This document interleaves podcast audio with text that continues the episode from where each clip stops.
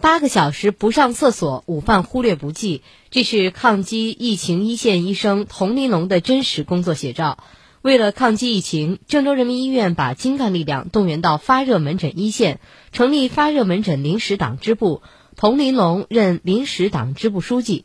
在他看来，这是共产党员真正的意义所在。冲锋陷阵就是共产党员的特权。请听报道。我现在已经在里面，从八点钟到现在已经待了八个小时了。所以说，我们现在中午还没有吃饭呢。呃，我还没上过一次厕所呢。就是现在我们开完药了，现在全靠自己出汗来排。下午四点，童林龙的衣服已经被汗水浸透。八小时没上厕所，是因为八个小时滴水未进，更是因为珍惜有限的医疗资源。一穿进去就开始出汗，防护服数量非常有限，脱掉这一身的话，这一身就废掉了，你就必须得换新的。我们就觉得。这太可惜了。童林龙是郑州人民医院普外三科主治医师、院团委副书记，今年只有三十六岁，党龄却已经十五年。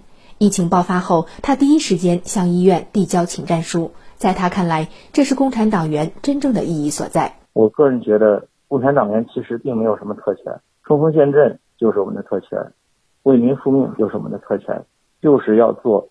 老百姓的一个守护人。一个轮班下来，童玲珑的双手被汗水泡得发白，脸上被口罩、眼罩压出的痕迹，好长时间都没有消退。为了补充体力而准备的巧克力也没顾得上吃。本来想带几块巧克力补充一些体力，含到嘴里，结果现在看这样子，一个是忙，第二个也也确实不方便掏。嗯，已经化了，我感觉自己已经，他已经贴到我腿上了。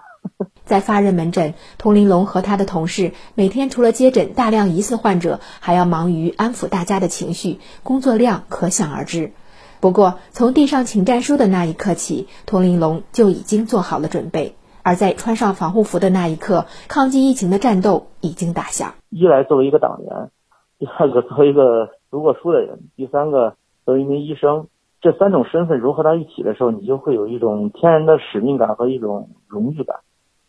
为了这种使命感和这种荣誉感，我觉得都应该有这种为国付出、为民请命的觉悟。